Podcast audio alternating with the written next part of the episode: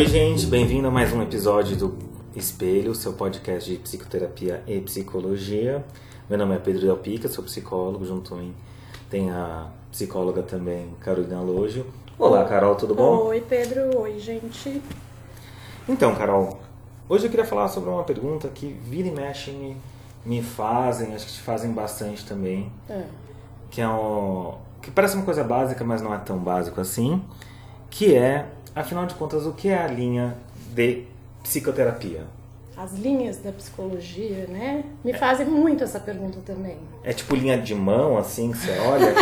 tipo tarô? Tipo tarô, quiromancia, né? Exato. Hum. Então, na verdade, para entender um pouquinho das linhas, a gente precisa entender um pouquinho mais o que é psicologia, né, Carol? Eu acho que é importante. E para isso, para vocês entenderem um pouquinho o que é a psicologia, a gente entra num campo um pouco cinza, um pouco meio confuso, na verdade, porque a psicologia ela fica entre a filosofia, que é basicamente um pensar sobre filosofar sobre algo, pensar em alguma coisa, criar ideias e teorias sobre alguma coisa, e a ciência, que é a comprovação factual, com provas, Uhum. né, e com teorias que conseguem ter uma fórmula sobre alguma coisa. É, tem muita gente que fala, vários críticos aí da psicologia, que falam que psicologia nem ciência é, que é uma pseudociência, Que é uma- né? É. E assim, Eu eu, particularmente não acho. eu particularmente já acho. Você acha que é uma pseudociência? Eu acho que não, eu acho que a psicologia passa a ser uma pseudociência quando ela tenta ser. Uhum. né? Então, para mim, eu não tento fazer ciência com a psicoterapia, mas é, então para mim a psicologia ela é uma coisa no meio termo. Sim. né? Quando eu dava aula lá na, na faculdade, eu falava muito sobre a psicologia ser basicamente um jeito, basicamente é um, são pessoas que param para olhar sobre o comportamento humano, falar sobre sentimentos, falar sobre sensações, falar como o homem vive, né? qual é a experiência do ser humano como um ser vivente. Olha só que bonito. E aí eu acho que nessa hora que tiveram vários teóricos, no, desde o século XVIII, né, onde a psicologia realmente tem o seu, o seu surgimento, até hoje que vão escrever e vão descrever o comportamento de maneiras diferentes. Acho que é legal falar que antes da psicologia existir como área né, específica, essa área era da filosofia, né, a área da ciência. A gente tem aí vários filósofos da antiguidade que se debruçaram sobre a questão do homem, o que, que era o ser humano, como é que o ser humano pensa, né? Desde lá de trás, Platão, Aristóteles, Sócrates, né, que se debruçaram. Então, assim, não é que a psicologia nasceu, ela sempre existiu. Exato. Ela, na verdade, se organizou aí a partir do século XVIII, XIX como uma área diferente da filosofia. Diferente da filosofia. E é muito interessante porque dentro da própria criação da, da psicologia a gente tem desde a fundamentação mais científica do Freud, que era um médico, né?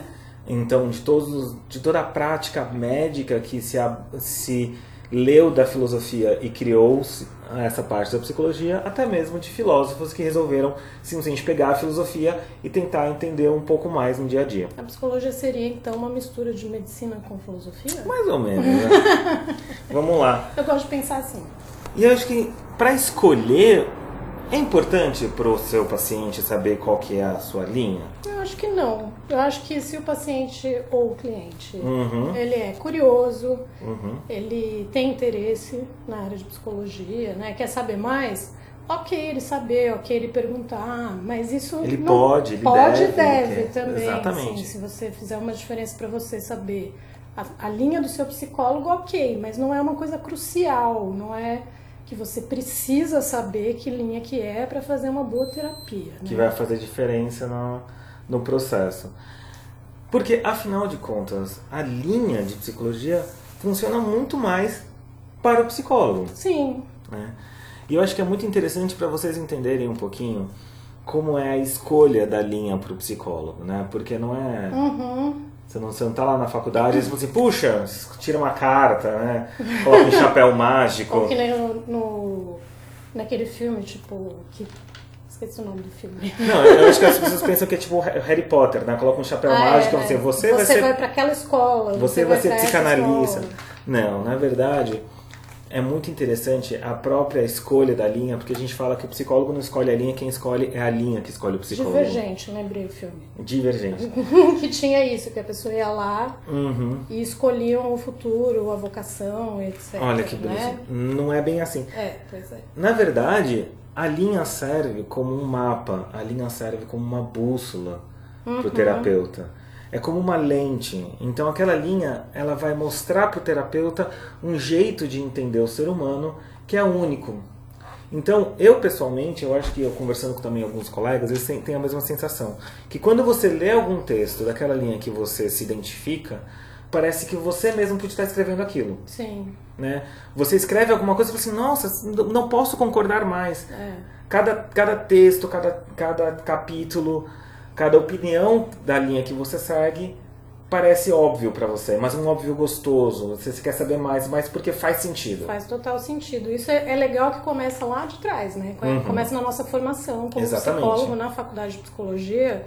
A gente é apresentado para várias linhas diferentes, Uhum. né? E já desde lá, eu lembro do primeiro semestre já tinha a galerinha que gostava da área de comportamental, a galera Uhum. da psicanálise, a galera do Heidegger, que ia mais para filosofia. Isso. Então, assim, já tinha aquelas panelinhas. E, basicamente, assim, a linha que o psicólogo escolhe para trabalhar é a linha que faz mais sentido para ele. É uma escolha pessoal, profissional, individual. Acho que isso é muito importante dizer, né? Exato, e todas estão certas, né? Sim. É importante assim, dentro da psicologia tem as rixas, tem, as Tem. brincadeiras, a gente fica se zoando e tal, mas bobo é o psicólogo que acha que só a linha dele que tá certa. Exato. né? Todas as linhas estão certas enquanto elas fazem sentido para si mesmas. Sim. Né? Então, para o nosso querido ouvinte, vamos entender um pouquinho o que que é cada linha, pelo menos as básicas. Sim. Não dá para falar as mais de 100 que tem cadastradas no Com CRP, certeza. mas hoje, dentro da psicoterapia, que é uma das práticas da psicologia, né? que é a prática que a gente mais fala aqui. Que né? é a psicologia clínica, Que é a né? psicologia que acontece no consultório, né? Exatamente. A gente pode falar das três básicas, que é basicamente as existenciais humanistas, Sim. As comportamentais Sim. e as psicanálises. Sim. E é interessante que eu estou falando no plural porque não é uma só, é uma que se cresce e se desdobra em Como muitas. se fosse uma árvore, né? São três árvores, então, Exato. diferentes que, na verdade, saíram de lugares diferentes, Uhum. historicamente, eh, geograficamente, tiveram os seus grandes nomes que foram os fundadores, né? Eu acho Uhum. que, por exemplo, a psicanálise foi o Freud, é o grande nome, o primeiro nome, quem cria a ciência aí da psicanálise, né? Exatamente. Então vamos falar já da psicanálise, que é a, talvez a linha mais famosa, afinal de contas Freud explica. Sim, que tem aquele sempre aquele charge, né, do, do paciente deitado no divã e do psicólogo lá atrás anotando um monte de coisa, Mais quietão, dormindo às vezes, né? brincadeiras à parte, mas assim, a psicanálise, eu acho que a grande palavra da psicanálise é o inconsciente, Aham. são os traumas. Então, é é interessante para você entender que a psicanálise é, é considerada uma psicologia profunda porque ela quer se aprofundar na história do paciente, né? Sim. Então, o que, que é importante para a psicanálise? A primeira infância, é importante os traumas, é importante ah, A relação da, da criança, como você foi com a sua mãe, com seu pai, com a sua família, isso é bastante importante. Né? Então é, é nesse momento que a psicanálise vai crescer e vai surgir, exatamente escarafunchando, esca- exatamente indo atrás desses, é, desses dados. Sim.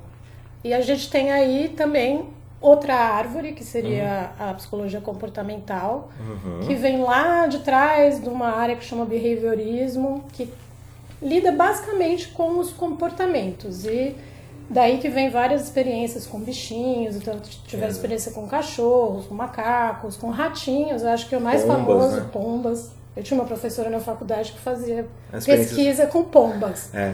A- E ela, coitada, ela era odiada na faculdade, todo mundo falava assim, também fica estudando pomba? É Mas é muito importante, porque ela também bebe de uma área que chama etologia, que é a a área do área estudo, de comparação entre humanos e animais. assim. exatamente, da evolução das espécies. Isso. E é muito interessante a comportamental que ela nasce através do Pavlov lá, com a experiência dos cachorros e da Aham. saliva e, da, e da- do sininho. Se vocês quiserem saber mais, procurem na internet. A gente Exatamente. não vai se aprofundar, tá? É, e, a, E também o grande nome da comportamental é o Skinner, Sim. que hoje a comportamental ela está um pouco mais em voga, né? Está um É. pouco mais na moda com a tal da TCC, que é a terapia cognitivo comportamental, que vai pegar toda essa Que é a base, junção de duas áreas também, né? É a Exatamente. cognitiva com a comportamental. vai pegar a base mais comportamental do cérebro, parte Uhum. mais biológica e vai tentar amarrar isso com as, as teorias comportamentais. É porque hoje está muito na moda a coisa da neurociência, né? Uhum. Então, a, a- como a, a comportamental é a área assim mais, vamos dizer, mais metodológica da Uhum. coisa para fazer experimentos científicos e tal, a parte da- das neurociências entra muito bem junto com a TCC. Isso Exatamente. não significa que as outras linhas da psicologia não sejam científicas, tá? Mas é é uma linha que ela se preza tanto que hoje em dia existem até grupos de estudos da tal da psicologia baseada em evidências. Então, e é muito interessante para quem gosta, né? Sim. Como é que é o consultório? O consultório é um consultório. Eles, todos eles são um pouco parecidos, né? Aham. Mas a prática da comportamental ela é muito diretiva. Aham. Então, o que que é uma prática diretiva? O psicólogo dá direções da lição de casa, da caderninho, pede para o paciente fazer determinadas coisas, olhar para determinadas. Fazer muitas listas. Fazer muitas listas. Então, porque é uma coisa mais assim. é, parece um pouco da fisioterapia da mente, né? Sim, sim. Então, é uma coisa bem prática. Uhum. E que é muito interessante para um determinados, determinadas pessoas, determinados jeitos. Aham. E a, linha, a última linha, que é uma linha um tanto quanto desconhecida, na hora que eu falo isso, que eu sou fenomenólogo, as pessoas acham que eu sou meio charlatão, Que assim. você lida com fenômenos. Que eu lido com fenômenos, assim. É quando eu falo assim, não, gente, é, é sério, assim, é uma, é uma linha que data de 1920, as pessoas. As pessoas até dão um susto, porque realmente, né, a minha linha, que é a linha que também depois foi conhecida como humanista, que é a fenomenologia, que é a existencial, é uma linha muito focada no humano, é muito focada no, no presente e no agora. indivíduo, né? Eu acho que é mais, a mais de todas, centrada mesmo no, no humano, No na humano. condição humana, né? É, no modo de ser do humano hoje. Aham. En- Então, pouca gente sabe, mas toda a psiquiatria moderna é fundamentada em cima de um cara chamado Karl Jaspers, que foi um cara que descrevia comportamento maravilhosamente bem, sem se preocupar nos porquês, nos motivos, Da onde que vem, da né? onde que vem, da onde vai. Ah, mas por que eu faço isso? Cara, não sei se por que você faz isso. O importante é que você faz. O importante é que você faz. E como você faz. Aham. Sabe? Como você está se sentindo fazendo. Uhum. Né? Então, eu sou bem aquele chavão que eu pergunto direto para um paciente. Mas como você se sente sobre isso? Parece ser bobagem, mas geralmente as pessoas não param para pensar sobre isso. Né? Aham. Então, assim, e é importante vocês pensarem que depois dessas três linhas, né, então a fenomenologia, a psicanálise e a comportamental, tiveram suas ramificações que eventualmente se encontram em alguns pontos, alguns psicólogos tentam fazer algumas amarrações entre uma e outra. Aham. Academicamente isso é possível, Uhum. né, mas é interessante vocês pensarem que isso é muito mais importante para o psicólogo do que para o paciente ou para o Exatamente. cliente Exatamente. Né? Então, assim, da psicanálise surge a psicologia analítica do Jung. Muito legal, assim, que o Jung, se vocês tiverem interesse nisso, procurem saber da treta do Freud e do Jung, que foi uma treta cabulosa. Cabulosa. Tem até um, um um filme maravilhoso, chama Um Método Perigoso. Sim, É muito interessante. Assistam esse filme se você tiver curiosidade. porque o Jung tretou tão feio com o Freud que ele, ele criou uma nova linha, que é a Uhum. tal da psicologia analítica, que aí ele vai beber em outras fontes, ele vai para o Oriente, vai trazer trabalhos com mandalas, com símbolos, né? Daí que ele cria as coisas dos arquétipos, inconsciente coletivo, acho que são as coisas mais famosas do Jung. Sim, né? e é muito interessante, que é, mas ainda assim, um fruto da psicanálise, Psicanálise. porque se fala em consciente, se fala em traumas, né? Uhum. Eu, dentro da humanista, a gente vai ter a Gestalt, de um cara chamado Fritz Perls, um, um maluco alemão radicado nos Estados Unidos, que escreve coisas lindas, maravilhosas. Também, mas ele se preocupa muito. Do, tem uma chamada técnica da cadeira vazia, que fala sobre as experiências, fala sobre o amor, fala sobre a perda, fala sobre os sentimentos, que é muito bonito. Tem o Rogers também, Sim. né, que é muito utilizado no CVV. Terapia centrada no cliente, né? Exatamente. Tem a bioenergética do Reich. Reich. Reich também brigou com Freud. É, Também é, o- legal falar. Ah, quem que ele também. Freud? Freud devia ser um cara assim, fácil, né? De lidar. Leve, tranquilo. Mas o Reich aí criou essa parte, juntou a parte da bioenergética, né? Que também lida com energias e tal. Fala... E, e é importante a gente pensar que tudo isso é acadêmico, tudo Uhum. isso tem história, tudo isso tem, assim, anos e anos de pesquisa, Uhum. né? Tudo isso, os CRP, os conselhos regionais de psicologia, os conselhos federais, Uhum. as pessoas que se preocupam em deixar isso correto, se preocupam em fazer isso Sim. né? E aí isso que é o mais interessante, porque existem toda, assim, mais de 100 linhas cadastradas para a psicoterapia. Psicologia, né? Da- Falando da ciência da psicologia. Falando da psicologia.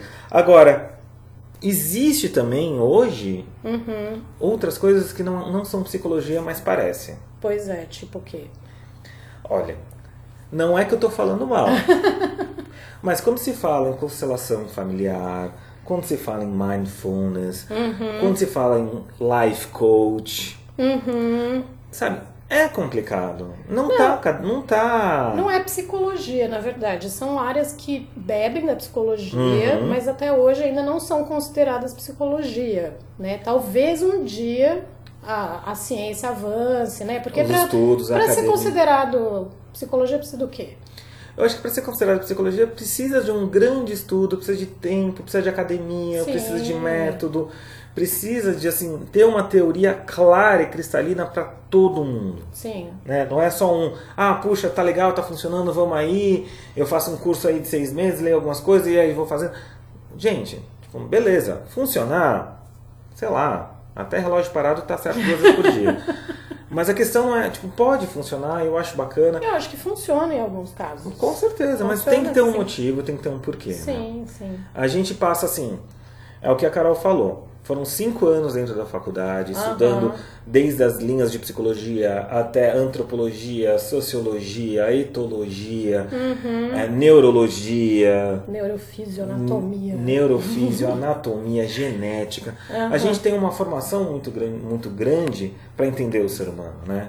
Então isso que é importante a gente se diferenciar, porque a gente fez estudos. As outras pessoas também podem ter feito? Também podem ter feito, mas é outros, outros 500, né? É, eu acho que é, é só para separar o joio do trigo, né? Aí existe a psicologia, que daí vem a prática, que é a psicoterapia, e existem terapias, que Exatamente. não à toa aqui no Brasil são chamadas de terapias alternativas, né? Não cadastrados no CRP. Isso, e aí entra tarô, entra astrologia, entra reiki, entra várias coisas que podem ser muito legais, Podem ser mas não fantásticas. são psicologia. Não são psicologia. Vamos Exato. fazer separação. Uhum.